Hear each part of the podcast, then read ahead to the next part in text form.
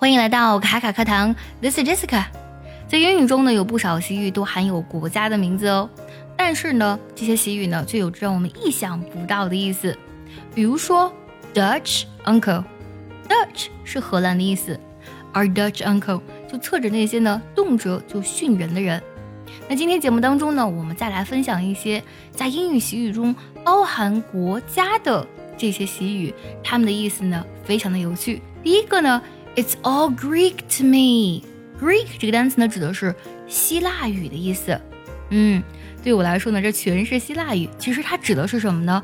指的是当我们不理解、看到或是听到某件事情的时候呢，都可以用这句话来表达。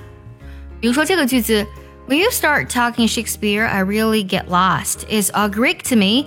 I just cannot understand any of it. 当你谈起莎士比亚的时候呢，我真的是一头雾水，我完全不懂啊，我一点都不明白，就可以用 "It's all Greek to me" 来表示这样的意思。第二个习语 "Go Dutch", it means to share the bill，就是呢分享账单，各自结账的意思了。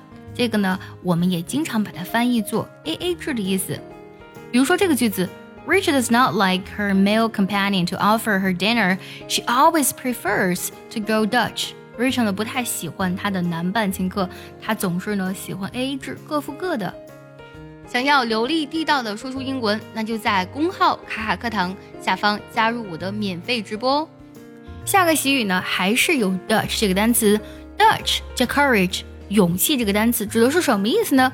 Will you need a little alcohol to give you the courage or confidence to do something？就是当你呢需要用酒壮胆的时候，做事情的时候呢，用 Dutch courage 就好了。比如说这个句子，I think I'll have a quick drink for Dutch courage before I ask that girl to dance with me。我觉得呢，邀请那个女孩和我跳舞之前，我应该喝点酒壮胆。下个俚语，talk for England。 直译过来就是为英格兰说话。其实它指的是呢，When someone use talk for England, it means someone can talk for hours and hours，指的是呢某人可以长篇大论谈很久，讲很久啊。I'm sorry I'm late. I couldn't get away from Linda. She can talk for England. 抱歉，我知道了。Linda 太能讲了，我实在是脱不开身。下一个习语当中呢，包含了 French，包含了法语。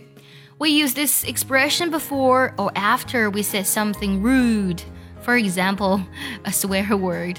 当我们说了这些不太好的粗鲁的话的时候呢，就可以用啊，Pardon my French。还有一个习语，slow boat to China。We use this expression to describe something that is very slow and takes a long time.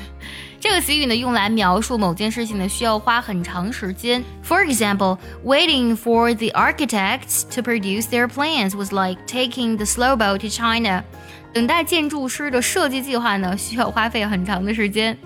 最后呢，结合我们今天所学来考你一个句子。其实呢，刚才呢，我有提到它哦。我们想想这句话该怎么来翻译呢？当你说莎士比亚的时候，我真的一头雾水，完全不懂，我一点都不明白。这句话该怎么来翻译呢？如果你知道答案，记得留言告诉我哦。